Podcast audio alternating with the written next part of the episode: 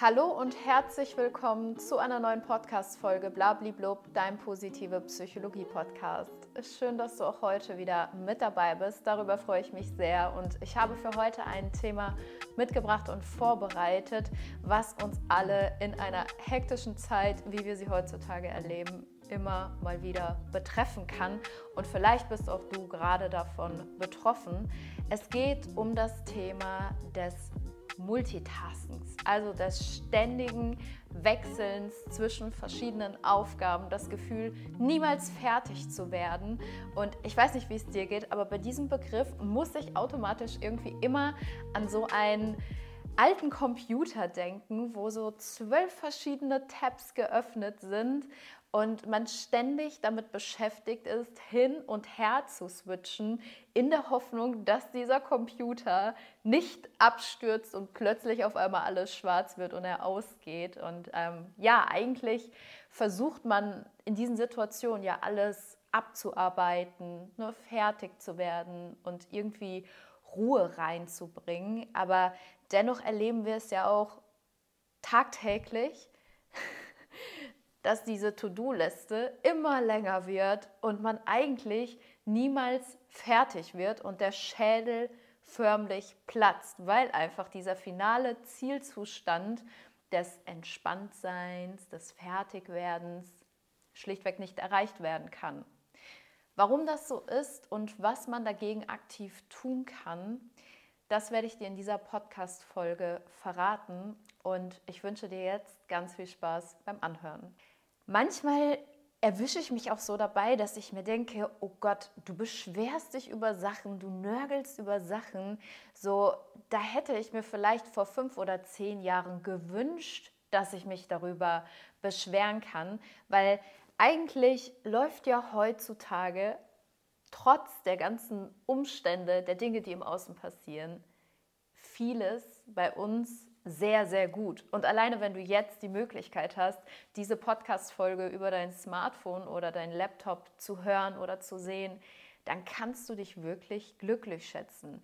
Denn dann gehörst du mit zu den privilegiertesten Menschen hier auf dieser Welt, die sehr wahrscheinlich Zugang zu sauberem Wasser haben, die ein Dach über dem Kopf haben und es sich leisten können, verschiedene elektronische Geräte zu besitzen, die gut und gerne auch mal über 1000 Euro kosten. Und ich finde, wenn man sich gerade diese alltäglichen Dinge, die wir ja doch immer wieder als selbstverständlich wahrnehmen, auch mal so bewusst macht und das Ganze, diese ganze Thematik auch mal in, ins Verhältnis setzt zu anderen Menschen, die wirkliche Probleme haben, ähm, dann finde ich, kann man das Ganze auch wieder auf so eine Größe bringen, hm, dass es vielleicht etwas angemessener ist, weil der eigene Schmerz oder das eigene Leid ist ja sowieso immer das Schlimmste. Und da kann es dann tatsächlich auch mal helfen, weil wir ja ohnehin Meister darin sind, ins Außen zu gehen und zu gucken, was machen andere, wie machen das andere, dann tatsächlich auch mal in dem Fall ins Außen zu gehen und zu gucken, womit andere zu kämpfen haben und das dann tatsächlich auch Dinge sind, die wirklich extrem sind. Es ist auf jeden Fall schon was Wahres dran, dass wir durch die Digitalisierung und die Möglichkeiten, die dadurch geschaffen wurden, heutzutage im Vergleich zu früher durchdrungen sind mit Informationen, die uns wirklich nonstop überfluten. Und ja, mit diesen Angeboten und Infos natürlich auch immer wieder neue Wünsche in uns angesprochen und geweckt werden, auch wenn wir die vielleicht so im Vorfeld gar nicht hatten. Und jetzt ist es tatsächlich so, es ist wissenschaftlich auch sehr, sehr gut untersucht, ähm, dass diese Vielzahl an Möglichkeiten, wo man jetzt meinen könnte, super klasse, dass man das heutzutage hat und dass es das gibt, ähm, etwas Positives sei. Aber tatsächlich ist das Gegenteil der Fall. Also dadurch, dass der Mensch oder wir Menschen, ne, die jetzt hier vielleicht in Deutschland, Europa leben, eben so viele Möglichkeiten haben zu wählen, unser Leben zu gestalten, unsere berufliche Laufbahn zu kreieren, aber auch uns selbst als Mensch neu zu erfinden und zu schaffen, ist es so, dass das zu viel für uns ist. Es ist einfach zu viel des Guten. In der Psychologie nennt man das Entscheidungsmelancholie und Es ist eigentlich witzig, weil der Mensch durch seine eigene Entscheidungsfähigkeit, die er besitzt, eher unzufrieden ist und ganz besonders dann, wenn er eine große Auswahl hat. Also total verrückt eigentlich, weil man sollte ja meinen, dass das Gegenteil der Fall sei. Nur wenn man viele Möglichkeiten hat, ist man tendenziell glücklicher. Aber ab einem gewissen Punkt ist es so, ne? selbes Thema wie mit dem Geld, ab einem gewissen Punkt steigt dieses Wohlbefinden nicht mehr. Ganz im Gegenteil, dann schlägt es eher um in Unwohlsein, in ja, unglücklich sein, weil man halt natürlich auch so ein bisschen das Problem hat oder die Sorge hat, dass man vielleicht falsch wählen könnte, ne? dass man einfach auch was verpassen könnte und dann gegebenenfalls klug getroffene Entscheidungen oder gut abgewägte Entscheidungen auch relativ schnell bereut, weil man die Nachteile seiner Entscheidung sieht, nicht aber unbedingt die Vorteile, das dann wieder in Vergleich mit anderen Optionen setzt und dann am liebsten ja sich wünscht, dass man doch noch mal neu hätte wählen können und dass diese Entscheidung einfach falsch getroffen wurde.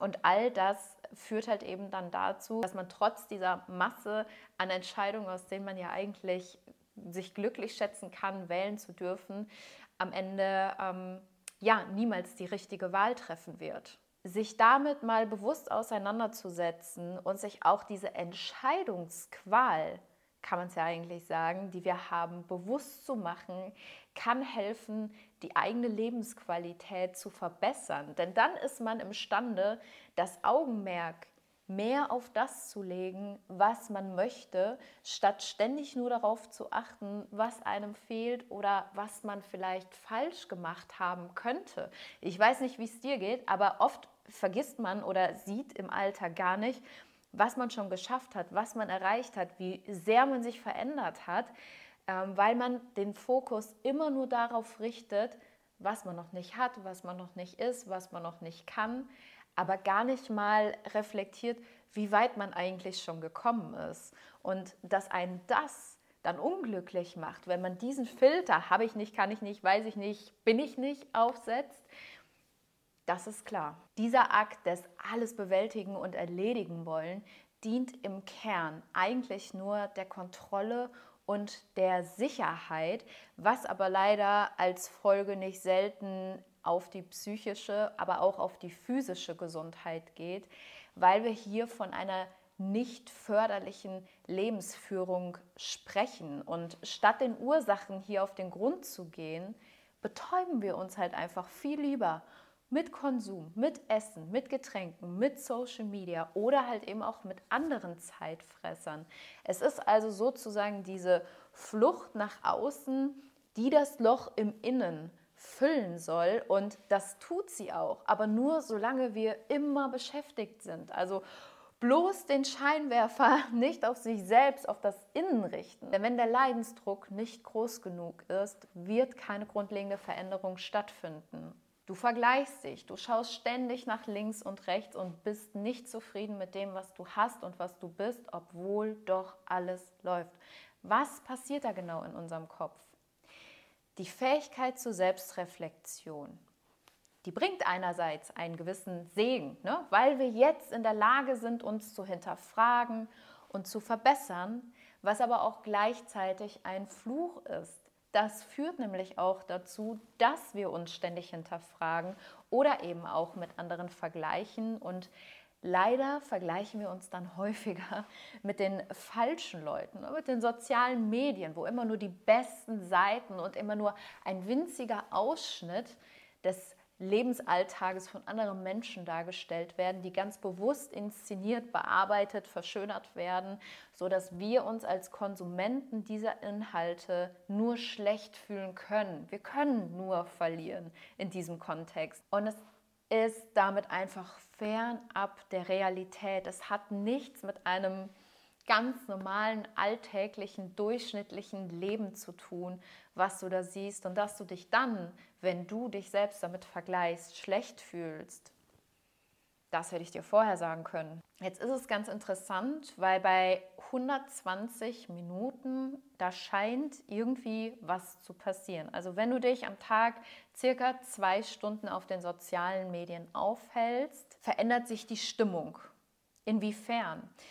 Man weiß jetzt nicht ganz genau, ob es so ist, dass von vornherein Personen, die zu Depressionen neigen, mehr Zeit in den sozialen Medien verbringen oder soziale Netzwerke Depressionen auch begünstigen. Also so ein bisschen das bekannte Huhn-Ei-Problem an der Stelle.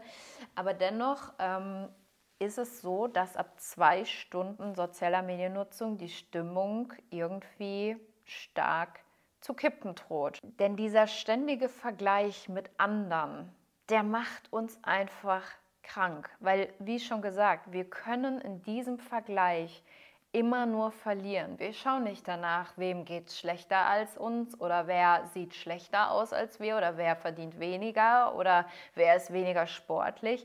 Nee, wir gucken ja dennoch immer wieder bewusst nach diesen Menschen, die für uns irgendwie polarisierend sind. Menschen, die vielleicht nicht erreichbar sind und einerseits schwingt da natürlich diese Bewunderung mit, ne? dass man halt sagt, boah, so wäre ich auch gerne. Aber andererseits ist es halt einfach ein unrealistischer Vergleich. So, ich fange ja auch nicht an, irgendwie eine Ameise mit einem Iglu zu vergleichen. Hä? Das Gefährliche an der Sache ist eigentlich, dass das ganze Thema dann so eine gewisse Eigendynamik aufnimmt. Ne? Das wirst du sicherlich kennen. Du bist am Handy und zack, auf einmal sind zwei, drei Stunden um. Oder du wolltest nur kurz was nachgucken und bist am Ende irgendwo ganz anders rausgekommen und denkst dir so, hä? Ich wollte doch nur kurz meine E-Mails checken oder eben was nachlesen in der Nachricht und dann bist du wieder auf Instagram, du bist wieder auf TikTok, so du hast dich wieder einsaugen lassen. Und das ist tatsächlich etwas, was du lernen musst zu unterbinden. Aber jetzt mal kurz wieder zurück zum Anfang. Wir haben jetzt über Vergleiche gesprochen, wir haben über die sozialen Medien gesprochen. Was hat es denn jetzt eigentlich mit Multitasking, also mit Stress fürs System auf sich? Ganz streng genommen gibt das Multitasking nicht. Also es ist einfach nicht möglich, ähm, verschiedene Dinge gleichzeitig zu machen für unser Gehirn.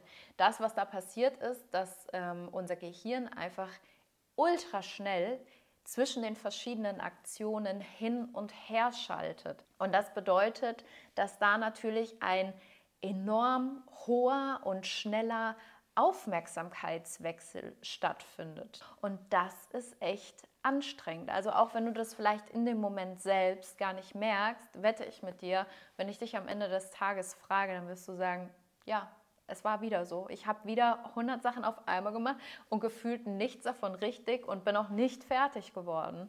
Und das ist ein Problem, darunter leidest nicht nur du, sondern so geht es ganz, ganz vielen Menschen. Es ist sicherlich jetzt nicht per se schlecht, dass man diese Fähigkeit hat, multitasking zu arbeiten, aber das sollte die Ausnahme sein und nicht die Regelmäßigkeit, wie es ja häufig bei uns der Fall ist. Denn wenn wir ständig multitaskend arbeiten, dann bedeutet das Stress für unser Gehirn. Das bedeutet, dass wir uns immer wieder in einen Zustand versetzen, der uns suggeriert, dass ein akuter Ressourcenmangel besteht um diese Situation, die wir eigentlich bewältigen wollen, nicht adäquat bewältigen können. Denn alles muss ja schnell gehen. Also es ist ein Zeitdruck da. Es ist nicht mehr diese Möglichkeit, sich längerfristig mit Dingen zu beschäftigen oder damit gar auseinanderzusetzen, verschiedene Ansätze herauszuarbeiten oder Sachen auch einfach mal zur Seite zu legen und geduldig zu sein. Alles soll sofort erfolgreich abgeschlossen werden, damit wir es aus unserem Aufmerksamkeitsfeld endlich rausnehmen können und entfernen können, weil es für uns einfach nur noch eine lästige Arbeit ist. Und wenn du dich dieser Art von Stress jetzt bewusst oder unbewusst immer und immer wieder aussetzt, dann kann es sein, dass das ganze Thema irgendwann chronisch wird. Und warum ist chronischer Stress schlecht? Chronischer Stress kann dazu beitragen, dass in den vorderen Hirnabschnitten Nervenzellen zerstört werden oder aber auch in ihrer Zusammenarbeit gehemmt werden. Und das ist wirklich ein Problem, denn das hat Auswirkungen auf dich, auf dein Leben, auf dein Funktionieren, auf dein Wohlbefinden. Denn was macht das mit dir als Person? Was bedeuten diese Konsequenzen für dich? Wie verändern sich dadurch deine Beziehungen? All das sind Dinge, die man sich bewusst machen muss, wenn man sich immer wieder überlädt und sich ständig diesen Stressfaktoren, die in dem Fall leider nicht positiv sind, aussetzt. Wie schon gesagt, einerseits könnte man Veränderungen an den Gehirnstrukturen feststellen und das Ganze auch messbar belegen. Und andererseits ist es natürlich so, dass diese komplette Erlebens-, Verhaltens-, Gefühlswelt in einem eigenen Kontext, aber auch im Kontext mit anderen zusammen komplett gestört wird. Du bist ja nie wirklich präsent. Du bist ja nicht hier, wie wir schon festgestellt haben, weil das Hier und Jetzt dient dir ja ausschließlich dem Abarbeiten von To-Dos oder dem Hinarbeiten auf deine Ziele. Und das wiederum sorgt dafür, dass das Erleben der Gegenwart, des gegenwärtigen Moments völlig in den Hintergrund tritt oder vielleicht auch sogar ganz von der Bildfläche verschwindet, weil man dann sagt, ja, mache ich morgen, kann ich ja dann immer noch machen. Man hat dann vielleicht auch weniger Zeit mit der Familie, mit den Freunden, mit dem Partner und nachts merkt man vielleicht, dass man nicht mehr so gut schläft, dass man nicht mehr so tief schläft und auch sonst so in einer generellen Alarmbereitschaft ist. Einfach deshalb, weil man selbst nicht mehr imstande ist, wirklich loszulassen und auch mal runterzufahren, Dinge auch einfach mal abzuhaken, wenn sie vielleicht noch nicht final beendet sind, sondern sich auch ständig verpflichtet und ja verantwortlich zu fühlen, etwas zu hundertprozentiger Zufriedenheit zu erledigen, und das sorgt eben dafür, dass wir nicht abschalten können. Und dann nehmen wir die Sachen dann von gestern wieder mit auf heute und die Dinge von heute mit auf morgen. Und so entsteht im Prinzip ein niemals endender Kreislauf des Beschäftigtseins oder auch des Beschäftigtsein müssens. Denn vielen geht es so, dass sie sich schlecht und unwohl fühlen, wenn in das System dann wirklich mal Ruhe kommt. Also die Ruhe, die man eigentlich bräuchte, wird gefürchtet und vermieden, weil sie dann zum Beispiel mit Gefühlen der Zeitverschwendung, der Unproduktivität oder auch der Unwichtigkeit der eigenen Person oder Funktion einhergeht.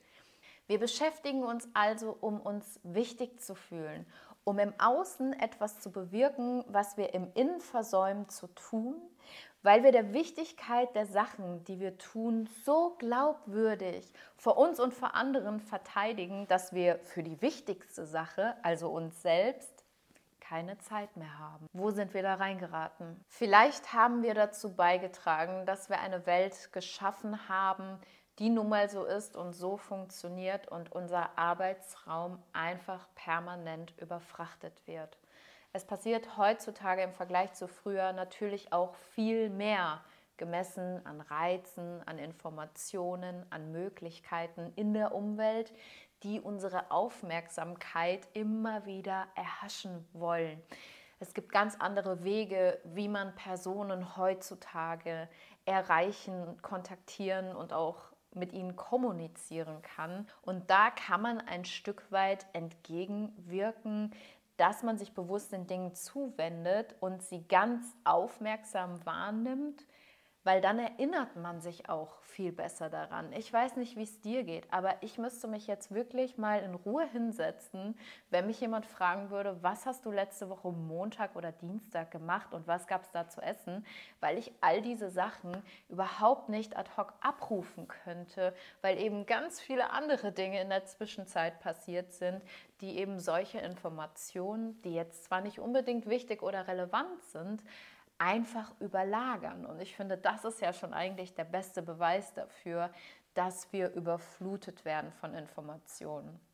Mir fällt dazu eine Weisheit oder ein Gespräch ein. Ähm, das habe ich selber mal gelesen und ich finde, das passt an der Stelle ganz gut, weil ich dir das an der Stelle wirklich gerne mitgeben möchte, wenn es eben um diese Thematik geht, die Dinge nach und nach in Ruhe zu machen. Ein Mönch wurde mal gefragt, wie er es schafft, innerlich immer so ruhig zu sein und gleichzeitig auch so gut strukturiert im Innen und Außen aufzutreten.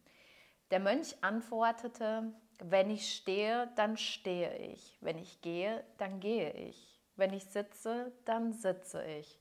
Wenn ich schlafe, dann schlafe ich. Wenn ich arbeite, dann arbeite ich. Und wenn ich bete, dann bete ich.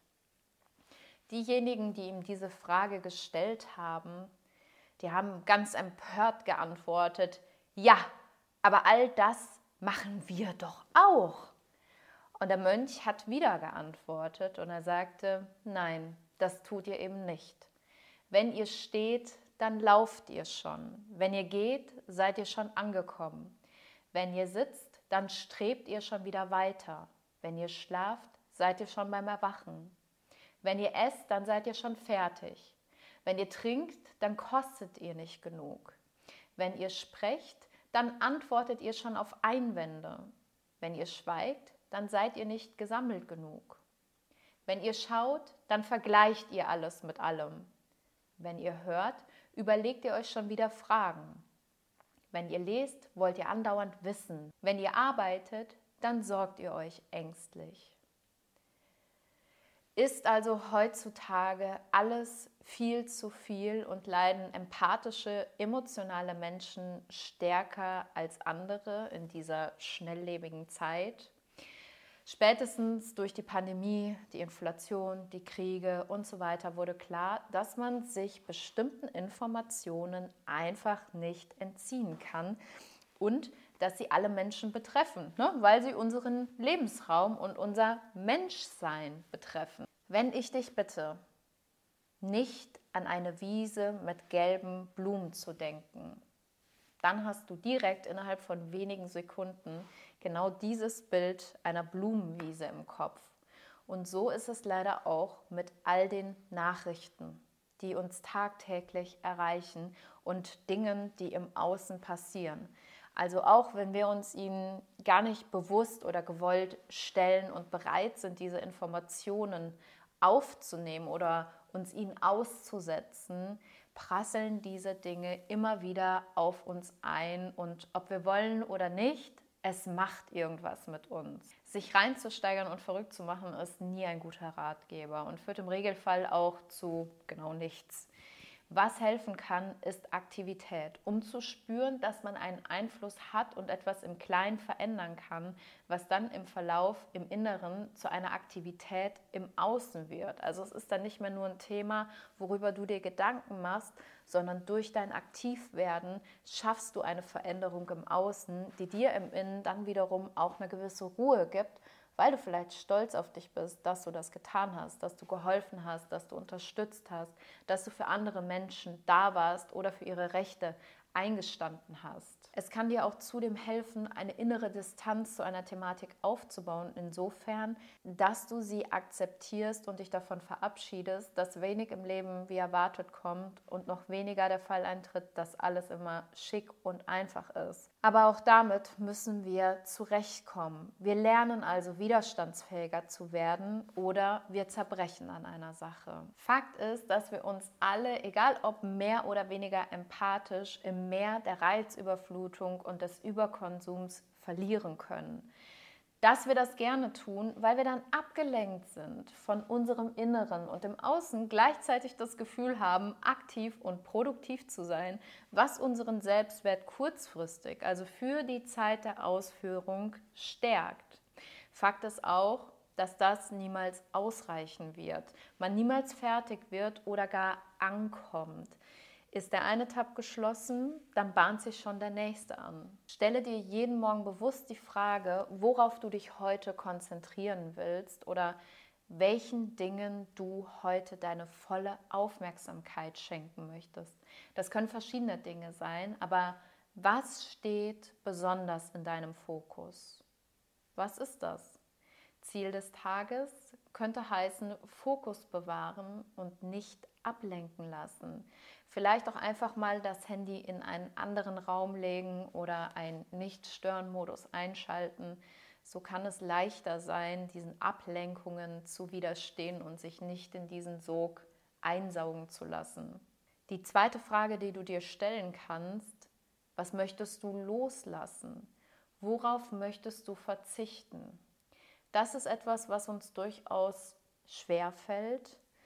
Wenn du Verantwortung für andere Menschen übernimmst, dann achte zum Beispiel darauf, dass es nicht an der falschen Stelle ist und deine Mühe nicht das Schütten von Wasser in ein Fass ohne Boden ist. Ganz klar, wir müssen auch immer mal wieder Dinge tun, die uns keine Freude machen und nicht alles kann man einfach so loslassen.